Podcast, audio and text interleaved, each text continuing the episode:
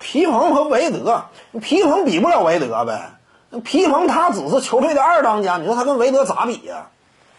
是他跟随乔丹拿了不少冠军戒指，但那又如何呢？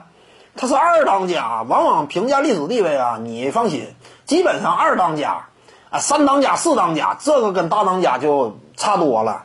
那韦德是大当家，当初对不对？率领热火呃登顶过总冠军，并且呢，人家个人荣誉这块拿了一届得分王，这就是硬通货。纵观整个 NBA 漫长的这么多年历史，拿过得分王的啊，基本没有一个水的，那都是联盟当中一时之间的头牌呃球星，对不对？呃，通常来说，拿得分王的，呃，一般意义上来讲呢，都是巨星的级别，呃，起码在当时他是这样一种身份。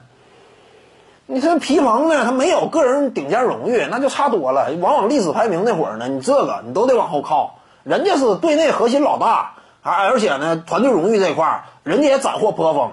个人荣誉也有，顶尖荣誉也有，那皮蓬拿啥比呀？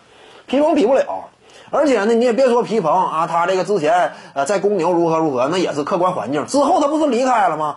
离开了之后呢，也没拿到什么实质性的荣誉啊。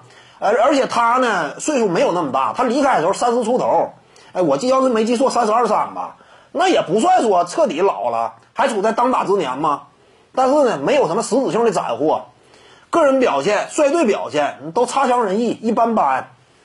那你他跟韦德的话，比不了，还是韦德地位更高。